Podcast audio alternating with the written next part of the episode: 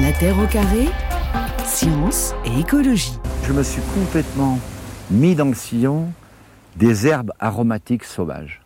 Alors, autant des prés ou des, lisières de bois, j'aime bien, parce que vous savez, la plante, c'est une merveille. Là, on n'a pas le temps, j'ai une calamande là, qui va pousser dans un mois. Le calamand, il se met en lisière de bois. Et j'ai enfin compris pourquoi.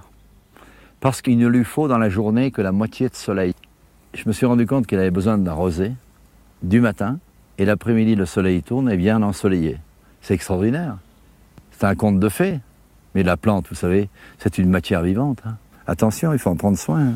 Voilà, le chef Marc Vera, c'était en 2015 lors d'une conférence sur le goût, euh, chef que vous connaissez, François Couplan, Keiko Mamura euh, également. Vous avez travaillé ensemble Qu'est-ce que vous avez fait? Vous avez été au fourneau euh, avec Marc Vera Non, ça, ça c'était moi. Ça c'était moi parce que mon travail pardon. Mon travail avec euh, Marc, ça remonte quand même aux années 90. Je connais depuis 1985 et on a beaucoup euh, euh, joué, on peut le dire, tous les deux avec les plantes dans, dans ces années qui sont devenues un petit peu lointaines. Mais il a fait des choses absolument merveilleuses, c'était formidable. C'est vrai que Keiko Imamura, en France, on a beaucoup entendu parler d'utilisation des plantes par Marc Vera à une époque. Hein. C'est vrai que... Oui, oui, oui, oui. Avant ça, oui, je n'ai, euh, j'ai cherché quelqu'un qui connaissait bien des plantes, mais je n'ai pas vraiment rencontré. Ah absolument. elle, m'a rencontré. Oui, voilà. Oh, bah ça, c'est votre histoire personnelle. on peut la raconter d'ailleurs, hein, si vous voulez. On, s'est, trouvé au milieu des plantes, parmi les plantes comestibles. C'est quand même beau. Et vous arriviez du, Japon, euh, Keiko Imamura, c'est ça Oui, oui, c'est ça. Qu'est-ce que vous veniez chercher en France alors, à part François Couplan Justement, c'était les plantes, euh, plantes sauvages, parce que moi, je suis cuisinière et puis j'ai utilisé des plantes sauvages quand j'étais au Japon parce que c'est quelque chose d'assez normal. Euh, Dans votre cuisine, là-bas Oui, oui, c'est presque indispensable. Donc, euh, je voulais savoir, euh, les gens en France, ils mangent des plantes, quelles plantes, comment on mange. Donc, ça m'intéressait. Mais vous avez vraiment trouvé ou pas? Ou c'est compliqué de, de trouver des plantes dans la cuisine française? C'était un peu compliqué. J'ai pas vraiment trouvé des plantes sauvages parce que voilà. À part François Coupland, donc. Hein. c'est la plante sauvage que vous avez trouvée. Elle, elle, avait une de ses amies qui est japonaise, qui vit en France, qui était en train de traduire un de mes livres en japonais. Et donc, euh, le contact a été créé, et il y a eu affinité et plus. Mm. Donc, on travaille ensemble. Très bien. De quoi s'occupe un ethnobotaniste exactement, François oh. Couplan Avant de présenter toutes les plantes que vous avez ramassées au pied de la maison de la radio. Oui, ça, décore joliment. Hein. Alors votre métier d'abord bon, Ethnobotaniste, en fait, c'est très simple. Hein. Je veux dire, le peuple et la plante, c'est-à-dire l'ethnobotaniste, c'est celui qui étudie les relations entre l'homme et les plantes. Ça, c'est sensu lato au sens large. Mhm. Voilà. Et donc, quelque part, on est tous des ethnobotanistes sans le savoir. Quand on mange une pizza, les tomates, euh, c'est ça a une histoire. Le blé, ça a sacrément une histoire qui nous influence Donc, moi, mm, comment je peux dire, mon intérêt, qui est mon métier en même temps, c'est d'aller explorer justement toutes ces subtilités qui lient l'homme et les plantes, l'homme au monde d'ailleurs, euh, à travers l'histoire et à travers la planète. Mmh. Sauf que cette mémoire, on l'a beaucoup oubliée quand même. La, plupart, justement, euh, pour des raisons précises, oublié ce lien au plan. Pour des raisons hein. précises, et c'est justement là que moi, parce que voilà, on peut être ethnobotaniste, c'est-à-dire ethnologue, et aller euh, chercher à étudier les plantes dans une culture déterminée, dans des rituels, dans des voilà, de façon précise. Et c'est important de constituer de la matière. Maintenant, après, ce qu'il faut, c'est analyser tout ça, essayer de comprendre globalement ce que ça signifie. Et ça, c'est ce que c'est ce que j'aime faire. Comme vous dites, on a oublié, mais pourquoi est-ce qu'on a oublié? C'est ça qui m'intéresse de creuser, et j'ai pas mal d'éléments de réponse là-dessus. Alors justement, comment vous, quel regard vous portez là-dessus sur cette perte de lien quand même avec le monde végétal euh, dans son ensemble hein, quand même hein? La question de statut, la question de statut est toujours au, centre des préoccupations euh, de l'être humain. C'est-à-dire qu'à une époque, au Moyen Âge, euh, c'est devenu quelque chose, comment dire, les élites ne voulaient pas manger des plantes sauvages parce qu'il fallait se démarquer de la, de la, masse, d'une part, que d'autre part, on mettait l'accent sur l'animal plutôt que sur le végétal, mmh. et le cultiver plutôt que sur le sauvage, parce que, euh, voilà, euh, faire vivre le dessein de Dieu sur Terre, c'était de transformer la nature, complètement transformer la nature. Donc, ce qui était, ce qui était spontané, ça voulait dire, d'une part, qu'on était pauvre, parce qu'on n'avait pas les moyens de se payer quelqu'un pour, euh, pour cultiver ces plantes qui venaient d'ailleurs, en plus, et qui mmh. ne poussent pas spontanément chez nous, chez nous. Et au contraire, si on mangeait de la soupe d'ortie, ça voulait dire, bah écoutez, je m'excuse, je suis désolé, mais j'ai pas les moyens de faire autrement, donc je montre à tout le monde que je suis un pauvre. Et, ça a perduré jusqu'à nos jours. Donc il y avait ce, lien au sauvage aussi, hein, qui était finalement repoussé. Le sauvage faisait peur déjà, mais en mhm. plus le sauvage devait être dominé par l'homme, c'était le, plan divin. Keiko mhm. Inamura, vous avez l'impression que ça se transforme quand même cette relation? Là en ce moment On parle tant d'écologie quand même. Est-ce que mhm. les gens se rapprochent un peu des plantes et les observent autrement? Vous avez l'impression ou pas? Ou je sais pas. Euh, je ne sais pas quoi dire, euh, j'ai pas bien bien compris comment. est-ce que les, gens que vous croisez, par exemple, puisque vous organisez mhm. des, stages où vous mhm. utilisez les, mhm. plantes sauvages, est-ce que vous sentez que le discours a changé, euh, les questions qu'ils vous posent Est-ce que c'est un petit peu différent les, yeux qu'on porte sur ces plantes aujourd'hui? Oui, mais maintenant, oui, ça fait presque dix ans que je travaille avec François, donc euh, oui, c'est vrai que récemment, il y a des gens oui, qui, oui, qui cherchent, oui, regardent des plantes euh, un peu plus, euh, mhm. oui, un peu plus. Euh, j'ai l'impression que oui, ils ont besoin d'avoir un peu plus de relation avec les plantes. C'est ça, le lien commence un petit peu à, changer. Hein. Oui, oui, François Couplan. Le lien, oui. J'ai donné hier une, une, conférence à la, fête du livre de, de Merlieu dans, dans l'Aisne. Et mm. C'est très intéressant parce que euh, ça fait 50 ans que je travaille avec les plantes. C'est, je me rends compte que maintenant il y a des choses que je peux dire et qui ne choquent plus les gens, en particulier par exemple, bah, ces histoires de statut, par exemple, et ces explications euh, du pourquoi nous nous sommes séparés de la nature et donc nous avons abandonné les, plantes sauvages en particulier. Euh, je, peux l'expliquer. Les problèmes liés à notre civilisation néolithique, donc euh, à, l'agriculture qui a commencé il y a une dizaine de milliers d'années, euh, on commence à voir le rapport qu'il y a entre cette nouvelle façon de voir, de vivre le monde et la problématique, les problématiques que nous vivons actuellement. Parce que comme vous l'avez dit, hein, réchauffement climatique, euh, tout le monde en parle, etc. Biodiversité, vous perdre, on en parle, on en parle. Mmh. Et donc, il y a une prise de conscience de ce côté-là. Par contre, ce qui me semble encore très très fort, et c'est là que je me dis que j'ai un rôle à jouer, c'est que les gens ils connaissent pas grand chose. Ah ben ça c'est sûr. Hein. Ils connaissent vraiment pas grand chose. Concrètement, c'est c'est de l'ordre du concept maintenant. Avant mm. c'était rien du tout, ça n'existait mm. pas. Maintenant on est dans le concept. Et maintenant mon job à moi, c'est de transformer ce concept en réalité. Ouais. D'ailleurs vous nous avez fait un test, euh, Camille. On est là à regarder ces plantes de la maison de la radio. On est incapable de les identifier. Non mais il y en a combien? Il y en a une dizaine. Bah à part le pissenlit, moi je connaissais. Vous bah, non mais donc euh, vous les avez ramassés. On est d'accord euh, devant. En sortant du taxi. Devant la maison de la radio. Donc elles sont étalées là. Il y en a une dizaine d'espèces différentes. Hein. Je pense. Voilà. Et ben voilà. Moi j'en connais qu'une seule. Camille, je sais pas, mais euh, donc on est très, très, on est très très mauvais quand même. Les feuilles d'arbre là. Celle-ci, celle-ci. Non. La mauve. Bah Mauve sylvestre. J'aurais pas été capable de vous le dire, malheureusement. C'est terrible, on Alors, qu'est-ce que vous avez ramassé et les, feuilles d'arbre, c'est quoi Alors ça, c'est du ah, tilleul. Ah, c'est du tilleul. Ah oui, d'accord. Ça, c'est du tilleul. Et les feuilles de tilleul, les jeunes feuilles de tilleul, c'est un pur délice en salade. Mm. C'est tendre, c'est doux, c'est mucilagineux, donc ça emplit la bouche, ça donne de l'onctuosité. Euh, c'est vraiment savoureux. Quand elles sont à ce stade, euh, pas forcément ramassé au bord de, la maison de la radio. on est d'accord, hein. mais il n'y a pas besoin d'aller d'aller si loin. Nous, on va on va remplir nos paniers dans la forêt de Saint-Germain, par exemple, voire au bois de Vincennes. Vous voyez, la pollution n'est pas forcément plus grave. Et ça, on peut le manger? Alors même comme ça, voilà, on fait sécher, ah on pulvérise, on tamise, on récupère cette farine et euh, on la mélange avec de la farine normale pour faire des crêpes, pour faire des galettes, pour faire des, gâteaux. Oui. Les, les, les, tuiles, on fait des tuiles. Des gâteaux à la, feuille, la feuille de tilleul. La feuille de tilleul, oui, absolument. et qu'est-ce qu'il y a d'autre comme, euh, comme espèce alors Ça c'est du boulot. Ouais. Mhm. Ça, c'est du boulot, un bon, mon petit boulot. Vous savez, le, la sève de boulot au printemps, hein, c'est revenu un peu à la mode, l'histoire de la sève de boulot. Mhm. Euh, c'est intéressant. Et là, c'est intéressant aussi parce qu'on est à moitié du côté alimentaire et du côté médicinal, vous voyez. Mhm. Dans l'imaginaire collectif des gens, si je puis dire, c'est séparé les deux. C'est, en fait, tout, se rejoint. Quand on consomme ces plantes sauvages, on se fait du bien à l'organisme en même temps.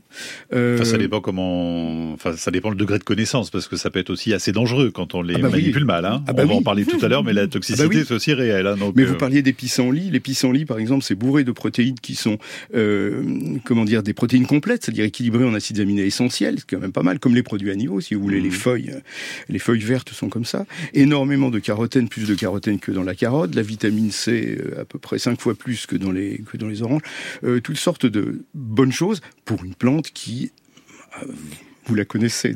À notre décharge, est-ce que quand même, c'est parce que là elles sont étalées comme ça sur une table, euh, si on les voyait, euh, par exemple le tilleul en entier, le boulot, enfin, on, là on passe vraiment pour des nuls, mais, euh, mais, on est nuls. Mais, non, mais pas totalement non plus. Je, vous crois sur Pas totalement non plus. Non, mais c'est quand même très difficile. Ou normalement, dans votre idéal, il faudrait que tout le monde, comme ça, en voyant juste une feuille posée sur une table, sache exactement d'où elle vient. Alors, vous comprenez, c'est ça, c'est ça le, et c'est le principe de de mon livre, Émerveillez-vous. Dans le contexte naturel, ce serait pas mal. C'est mm. voir, d'accord, mais mm. toucher, sentir, goûter. Vous voyez, la relation avec la plante, elle se passe par tous les sens.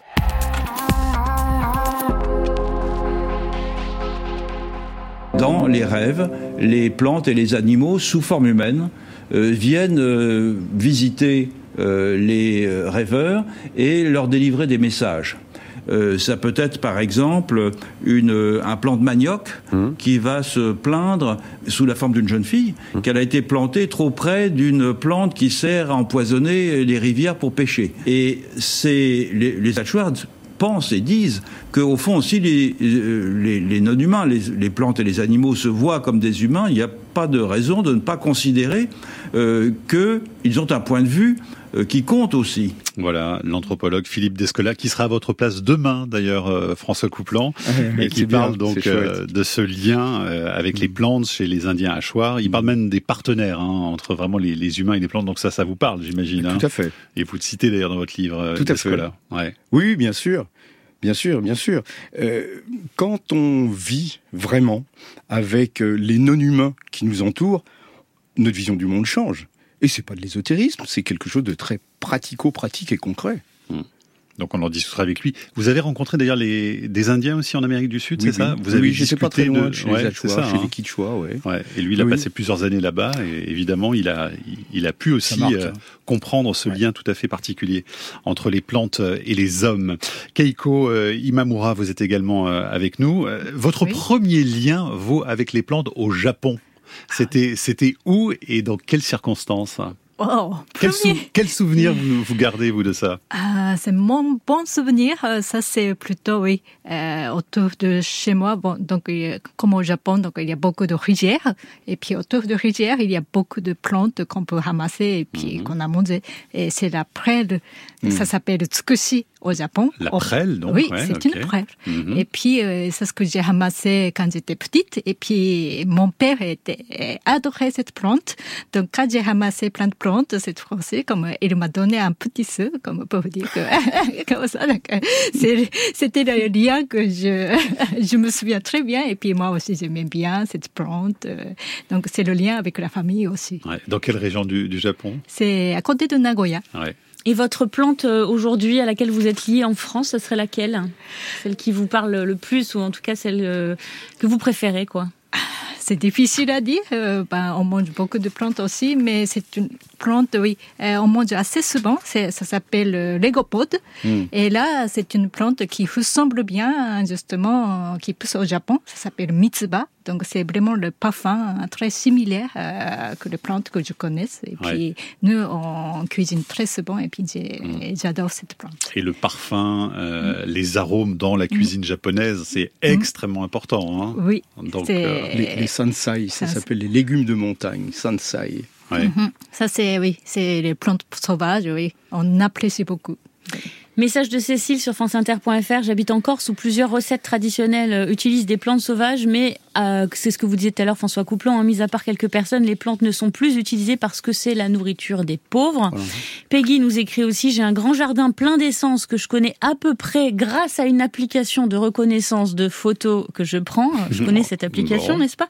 Et elle rêve, dit-elle, d'une application qui me dise lesquelles sont comestibles et comment ah. les préparer. Ce serait formidable. Est-ce que ça existe ça? Vous avez non, Parce que c'est, on est d'accord, comme disait Mathieu aussi tout à l'heure, faut faut, pas, jouer avec les plantes, quoi. il y a des livres, il y a des excellents livres. J'en ai écrit, je crois, 116 sur ce sujet. Donc, euh, euh avec photos, euh, si vous voulez vous renseigner.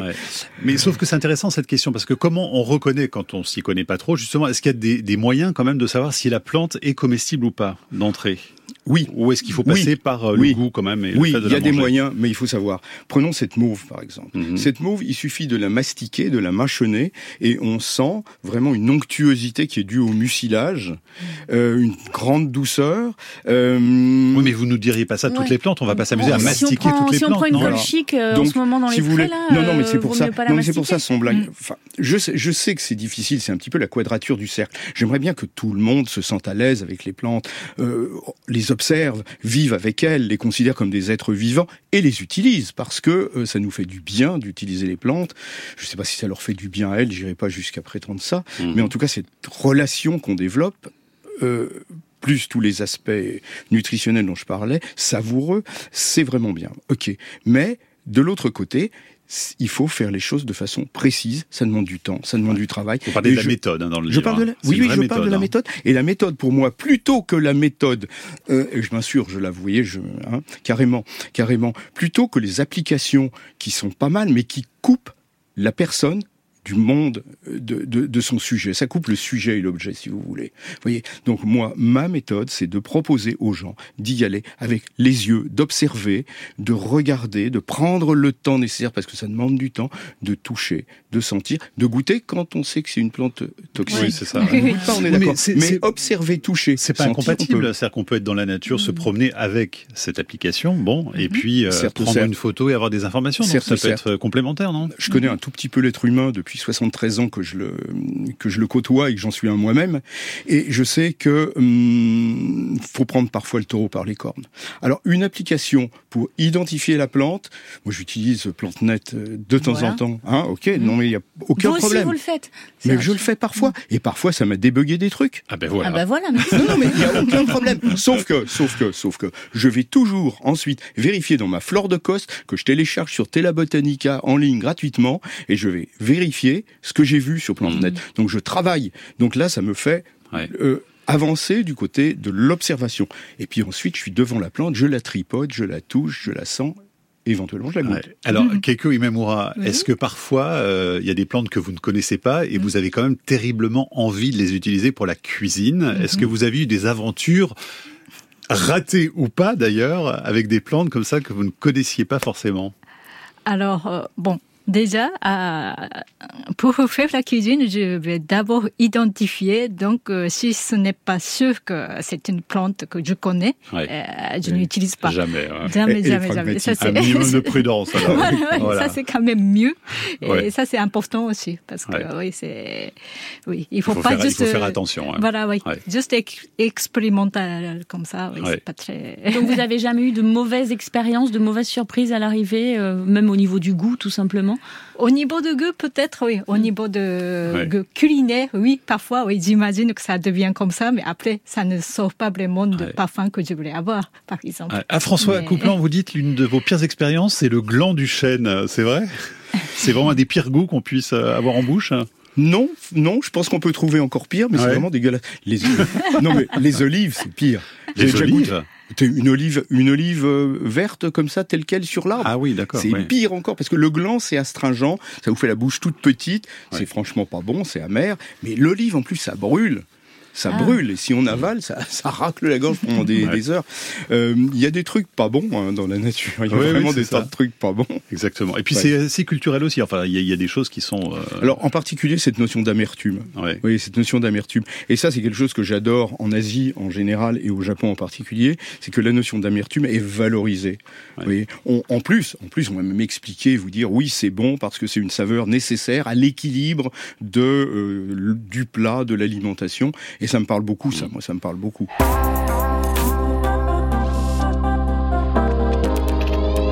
François Couplan, ethnobotaniste et Keiko Imamura, cuisinière, pour euh, nous parler justement des herbes sauvages avec euh, Émerveillez-vous qui paraît au lien qui libère et puis cet autre ouvrage, L'herbier à croquer. Alors ça, c'est un volume pour les débutants aux éditions Exugi parce que là, vous avez peut-être des choses très concrètes aussi, hein, en recettes et... Euh, Identification, quelques petites anecdotes, étymologie, c'est bon de connaître l'origine, la signification des noms des plantes. Ça aide à les retenir, justement. Mhm. C'est un truc qui, qui marche très bien. Et des recettes, évidemment. Camille, des questions des auditeurs. Oui, pour rebondir sur ce que vous nous disait tout à l'heure François Couplan, Zineb nous écrit Toute mon enfance et adolescence en Algérie, j'ai mangé des glands de chêne. Ici en France, on m'a fait peur en me disant que c'était toxique et ça me manque. Donc, différence entre les glands de chêne algériens et. C'est une question de tanin. C'est une question de tanin, c'est une question d'espèce aussi. Euh, Ce qui veut dire qu'ils sont pas dégueulasses en Algérie, comme vous nous disiez qu'ils étaient dégueulasses en France. Comme vous le dites, comme vous le dites fort bien, effectivement, c'est ça. Le tanin, c'est amer, ça, c'est astringent, c'est pas agréable du tout. Et il se trouve que il y a quand même 200 espèces de chênes dans, dans le monde, donc ce ne sont pas forcément toutes les mêmes. Et c'est vrai que en France, euh, tous les chênes sont très riches en tanins. Dans d'autres pays, et quand on va plus vers le sud, euh, on a des espèces qui sont beaucoup moins riches en tanins. Mmh. Et donc on peut consommer euh, comme des châtaignes, si vous voulez. C'est surtout de, de l'amidon, c'est chouette, c'est bon. Ils font, on fait du couscous de gland en Algérie aussi, par exemple. Et c'est vraiment sympa, quoi. Alors les cinq sens, hein, vous les étudiez, vous les passez en revue dans, dans cet ouvrage au lien qui libère. Bon, la vue évidemment, hein, ça c'est le, le, premier sens. D'ailleurs, qu'est-ce que la vous vue évidemment, mais c'est pas si évident que ça parce que on a un gros problème. Oui, vous, ben... savez, c'est le temps. Ouais. C'est le temps, c'est que si on veut observer plutôt que voir, voir, on peut voir, bon, bon, bon, ça passe. Ou comme ne ça. rien voir, ouais. Ou, ou ne rien voir, exactement. Mais observer, il faut prendre le temps, il faut se poser, il faut s'arrêter. Et c'est en ça, je trouve que les plantes sont intéressantes. Dès le départ, c'est que ça nous incite à prendre le temps, parce qu'on n'a pas le temps, mais on peut le prendre. Et alors, qu'est-ce qu'on peut utiliser comme euh, ustensile, appareil, outil euh, utile J'aime bien les petites loupes. J'aime ouais. bien les petites loupes. On a des petites loupes chinoises avec une, une lampe qui, enfin, une petite loupe qui grossit 45 fois avec une lampe pour bien voir. C'est vrai que la technologie relativement moderne, ouais. ça aide vachement quand même à, comment dire, à, à, à augmenter le plaisir des perceptions qu'on peut, qu'on peut obtenir. Donc ça, il faut essayer d'avoir une petite loupe au moins avec soi pour euh, pour mieux observer. Pas forcément, non. pas forcément. On commence par observer euh, globalement et mmh. puis ensuite Quand on, on se rapproche. Dans les choses, ouais. Vous voyez, on grossit. Et quand on va très près, on découvre en particulier la pilosité. Ah, la pilosité. On pensait, non mais jusque-là, on pensait. Attention, a... euh, l'instant sensuel de cette émission est ouvert. Ah ouais, c'est ouais. complètement sensuel. On pensait, que, voilà, qu'il y a des poils blonds, bruns, roux, machin, euh, plats, frisés. Mais chez les plantes, c'est infiniment plus varié. Vous avez des poils, par exemple, blancs, très fins, euh, laineux. Alors, il y a des poils laineux, mais il y a aussi ce qu'on appelle le tomentum, c'est-à-dire des poils laineux qui sont appliqués et euh, qui donnent une couleur blanche et qui entre guillemets, parce qu'on met des guillemets quand on dit serre à, qui servent à, euh, comment dire, empêcher et éviter une transpiration excessive de la plante, et donc que les plantes utilisent quand si elles poussent dans des endroits euh, secs. Euh, donc c'est une forme de résistance à la sécheresse. Donc souvent les pilosités, c'est pas que de l'ornementation, ça a également des fonctions, comme des petits crochets par exemple, des petits crochets comme chez le houblon. Le houblon il grimpe comme ça, et puis il a des petits crochets qui l'empêchent de retomber. Et chaque fois qu'il grimpe, il peut pas redescendre. Mmh. Donc il grimpe, il grimpe, il arrive au sommet des arbres. Et vous caressez beaucoup les, les plantes, François ah oui, Couplan. Oui, oui, toujours. Vous êtes un grand caresseur. Ah, je tripote. De ah oui, très bien. Alors, tripote. parlons du velouté, par exemple, parce qu'on connaît le pétale de rose. Hein, on a tous cette sensation du velouté. Ouais. Du... Mais alors, il y a encore mieux, apparemment. Hein. Ah, le cynogloss. Les feuilles de cynogloss, c'est un velouté qui est un petit peu plus dodu, je dirais, que les que les pétales de rose, qui sont effectivement très douces. Euh, et euh, enfin, je sais pas comment dire. C'est le sommet de la non. C'est pas vrai. Le sommet de la sensualité. Ah, c'est pas le cynogloss c'est pas le cynogloss. Alors c'est pas une plante, c'est un champignon. Ouais. En fait, c'est le Fomes fomentarium, le l'amadou. L'amadou. Ah oui, ça c'est vrai que vous en on parlez. Découpe, on découpe des feuilles d'amadou, des tranches d'amadou, et on peut les étaler entre les doigts. Il et paraît que ça vous fait complètement chavirer, ça, l'amadou. Ah ben regardez, rien que d'en parler. Ah oui, c'est ça, on le voit. On Il voit tout chose. ah non, c'est trop beau. Il est toujours comme ça. Ah oui, c'est ça. alors il y a Louis aussi, parce qu'il faut écouter les plantes. Certaines font du bruit. Alors ça, c'est assez marrant d'ailleurs. C'est plus rare, oui. Oui, mais alors quand elles en font, ça peut être très impressionnant quand même. Hein. Vous parlez par exemple d'un bombardier. Alors ouais. Alors tiens, on, on, on, a même un enregistrement. Alors, non. Oui. Alors, ah. alors attendez, hein, c'est un enregistrement d'une chaîne YouTube sur l'arbre dynamique, alors dynamite pardon, qui explose au ralenti. Donc on va écouter, c'est très rapide. Hein. Bon, ça a été amplifié. Hein. Peut-être. On est d'accord. Peut-être. Je l'ai quand même jamais entendu comme ça. Ah bah, je pense que si on l'entend comme ça de près, on s'en prend plein la figure. Parce que ça, ça c'est-à-dire c'est le fruit qui est comprimé. Et comme si on tendait des ressorts, et à un certain moment, la tension est telle que ça casse. Et là, ça part à des dizaines de mètres. Et à quelle puissance d'ailleurs? On a calculé la vitesse ou pas? Oh, Je l'ai pas dans la tête en tout cas. Je sais pas, c'est tropical, c'est un arbre tropical, on n'en a ouais. pas partout ici. Euh... Moi j'ai lu 200 km par heure sur une soixantaine de mètres. euh, Le fait de, ah, oui, justement la puissance ah, pour... Euh, voilà, pour aller euh, semer ces petites graines. Les, ouais. les plantes qu'on a chez nous sont un peu plus modestes. Ouais. Et le concombre, alors, il y a un concombre, le concombre d'âne ou le concombre à réaction? Alors, moi, le concombre. Bah, oui, moi aussi j'aime bien le nom, évidemment. Alors ça, c'est pareil, il propulse ces graines? Ouais. ouais, ouais, ouais, ouais, ouais. Ouais, c'est une, une, une, plante qui est très commune en fait dans les terrains vagues euh, en région méditerranéenne. Ouais. Vraiment en région méditerranéenne, ils ressemblent, dont les fruits ressemblent effectivement à des petits concombres. Alors je m'amuse souvent parce que j'ai un tempérament taquin quand même. Euh, à dire aux gens qui connaissent pas, tiens, tu touches le fruit. Et bim. Ah, et bim, et bim. Alors on a, un, on a un bruitage, on va, on va écouter ce que ça donne. Ah oui. bon. Oui, c'est comme, c'est quand même pas mal. Mais le fait, et je pense que c'est un quoi petit peu ralenti quand même. C'est hein. fiable ou c'est pas fiable le bruitage là? Alors, C'est ralenti. Hein. c'est, c'est- voilà, c'est, c'est amplifié et au ralenti. Donc dans la réalité, on le perçoit pas exactement comme ça. Ouais. Mais c'est vrai que ça fait un bruit Ça peut et un bruit qui dure un petit peu. Et on voit là, c'est pareil. Hein, c'est comme des muscles qui se contractent Ouais. et qui éjectent d'un côté euh, les graines avec un suc, un suc ecbalium et laterium. Les, les, les élatérines sont des substances qui sont extrêmement euh, purgatives. Donc il faudrait pas se lécher les doigts après en avoir sur les doigts, sinon Mm. ça vous vide le ventre. Ça peut être bien, mais c'est un peu drastique quand même. Et de l'autre côté, le fruit euh, part et les graines sont évacuées. Donc il y a un vrai mécanisme d'expulsion. Oui, quoi, oui, oui, oui, le oui, oui. concombre à réaction. hein. Mais c'est ça, c'est c'est le même principe. Euh, Question de Daniel sur franceinter.fr. Est-ce qu'une plante peut avoir très bon goût tout en étant toxique? Oui, bah, écoutez, euh, Laquelle Je- par exemple? Bah, Enfin, je je sais vais- pas, je vais- vous- non, mais je vais, re- je revenir vers les champignons. Le champignon le plus mortel, c'est la manite phalloïde. Personnellement, j'en ai jamais goûté, mais euh, je connaissais dans les Vosges un médecin qui euh, mangeait des, des phalloïdes devant les caméras de télévision parce qu'il avait mis un, comment dire, un, un protocole. euh, Scientifique en place, quoi. C'était pour la science ou Ouais, ouais, ouais, ouais. ouais, ouais. C'était assez décrié d'ailleurs. Mais en tout cas, il disait, mais c'est délicieux, quoi. C'est aussi bon que la manite des Césars, qui est un des, Ouais. un des meilleurs À ne pas faire. hein. Donc, non, de toute façon, à ne pas Hein, faire. De toute évite. façon, à ne pas faire. Mais oui, euh, toutes les plantes, ça serait trop simple. Si toutes les plantes comestibles, euh, si toutes les plantes toxiques étaient mauvaises au goût et que toutes les plantes comestibles étaient bonnes au goût, euh, la vie n'aurait plus de charme. Thierry demande euh, pour vous, Keiko Imamura, combien de plantes sauvages sont utilisées dans la cuisine japonaise? Est-ce que vous savez ça?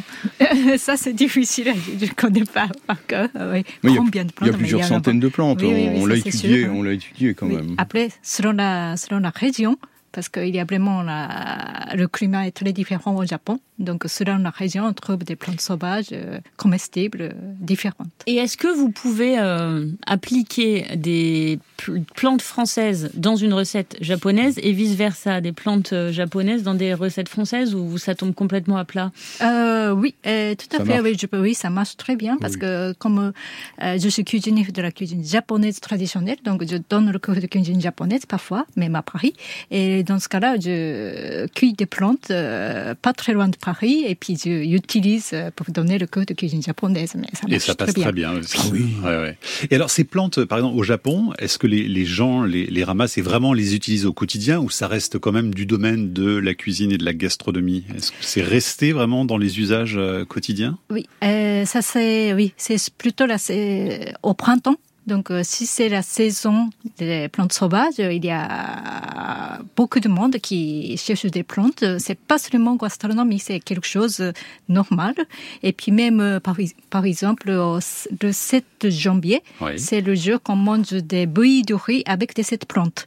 Ça s'appelle Nanaksagayu. D'accord. Et là, ce sont des plantes qu'on peut, euh, qu'on peut trouver ici aussi, mais là, on ramasse pour mettre dans la bouillie du riz, mais c'est pour euh, améliorer le, La digestion voilà, digestion. Et c'est le 7 janvier. c'est le 7 janvier, c'est juste après le moment de fête, parce que la Ah oui, c'est un peu... C'est une petite détox Voilà, on peut dire ça Détox, aussi. Donc, euh, même les gens qui habitent en ville, on peut acheter cette plante au supermarché pour faire Ouais. cette bouillie de riz.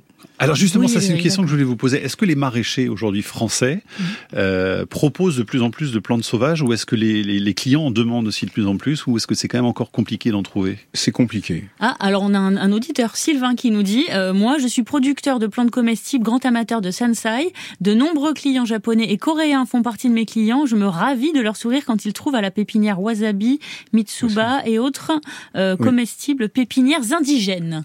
Donc ça existe. Alors attendez, parce que là, d'après ce que je comprends, ils cultivent des plantes japonaises qui sont sauvages au Japon. et plantes qui comestibles et asiatiques, visiblement. Oui, ben voilà, voilà, Mm. voilà. Donc on n'est pas dans la plante sauvage en France. Mais il y a une confusion très nette entre plantes cultivées et plantes sauvages. Les plantes sauvages dans les jardins, c'est les mauvaises herbes. Ah oui. C'est uniquement les mauvaises herbes. À partir du moment où vous la cultivez, c'est plus une plante sauvage.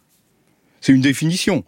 Je fais je fais l'apologie des plantes sauvages, moi vous l'avez compris, je crois. Mais euh, je veux dire, je vais pas forcément critiquer les gens qui font ça. Oui. simplement, ne confondez pas, ça n'est pas pareil. D'accord. Bon, euh, on comprend sur le, du point de vue euh, sémantique quasiment, oui, mais euh, ça change rien au goût en fait. Le fait de pouvoir en cultiver, si, et de les ramasser. Alors ça change deux choses. Souvent, ça change le goût et la composition et donc les propriétés, non, un. Et puis deux, ça change la relation. On a besoin de sortir du tout cultivé. On a besoin de sortir du tout humain. Je crois que je rejoins un peu d'Escola de ce côté-là. Euh, et c'est vraiment très important d'avoir une relation à ce qui n'est pas humain. Et c'est tellement facile de le faire. Mmh. Euh, je crois que c'est, je crois que c'est indispensable. On vit dans un monde où on domine tout et où tout est centré sur l'être humain. Oui, mais alors, je réponds euh, à ce que vous dites avec euh, un message de Benjamin sur l'application France Inter. Est-ce qu'il faut quand même pas faire attention à ne pas trop inciter les gens à cueillir des plantes sauvages, étant donné que ça peut endommager l'environnement? Exemple, saison des champignons, certains sont trop récoltés. Parce qu'à un moment, si on dit aux gens arrêtez aucun de problème. les trucs non, non, aucun problème, aucun problème. Ça, je l'entends beaucoup ces trucs, ces, ces choses-là. C'est à la fois vrai et pas vrai. C'est vrai dans le fond. Mais dans la réalité, il y a deux choses. Là où ça pose vraiment problème, et ça pose problème avec certaines plantes sauvages, et c'est peut-être un petit peu de ma faute et du fait du travail que j'ai fait avec Marc Vera, où effectivement on a beaucoup médiatisé les plantes, et c'est devenu une mode. Et, bien souvent, ensuite, on a affaire à des euh, comment dire, même carrément, je vais prendre l'ail des ours. Danone, il fait du yaourt à l'ail des ours ou du fromage blanc à l'ail des ours. L'ail des ours, ici, on n'en a pas suffisamment. Résultat, on le fait venir d'Europe de l'Est, mais c'est des dizaines de tonnes c'est de la cueillette. Et le problème de champignons auquel vous faites allusion, c'est lié à la cueillette. Donc c'est la quantité finalement la qui change tout. commerciale. Ouais. C'est un la quantité, deux c'est la mentalité, c'est la façon avec laquelle on approche ça. Donc c'est un mea culpa de votre part quand même, hein, Bien sûr. Euh, François Couperin. Ah oui, oui, oui, oui, mais je prends mes responsabilités. Hein. J'ai fait des bêtises dans ma vie, puis j'en ferai. Donc alors c'est quoi le message aujourd'hui plus maintenant. Donc c'est quoi le message pour répondre à cet auditeur du coup C'est vraiment attention à la quantité, ce qu'on ramasse. Non, Enfin, oui, bien sûr, bien sûr, mais surtout connaître, le faire pour soi, pas, pas le faire pour vendre. Oui, donc c'est ça, la quantité. Le faire, le faire pour soi. Mais c'est pas seulement la quantité, c'est la relation. J'insiste sur ce terme. Moi, j'aime ça, ce terme de relation. J'aime bien me relier, pas seulement avec les plantes, mais avec tous les êtres qui existent, et également mes co-humains. Mais c'est la même chose, et c'est quelque chose, je pense, qu'il est nécessaire de développer quand on a une relation saine avec les plantes. On a une mmh. relation, je pense, saine avec son environnement. Donc, pour aller répondre comme vous avez posé la question on fait du bien à la planète. Donc prélever simplement ce qui est nécessaire, hein, et dans cette relation avec la plante. Hein, voilà. Je pense que je peux dire ça.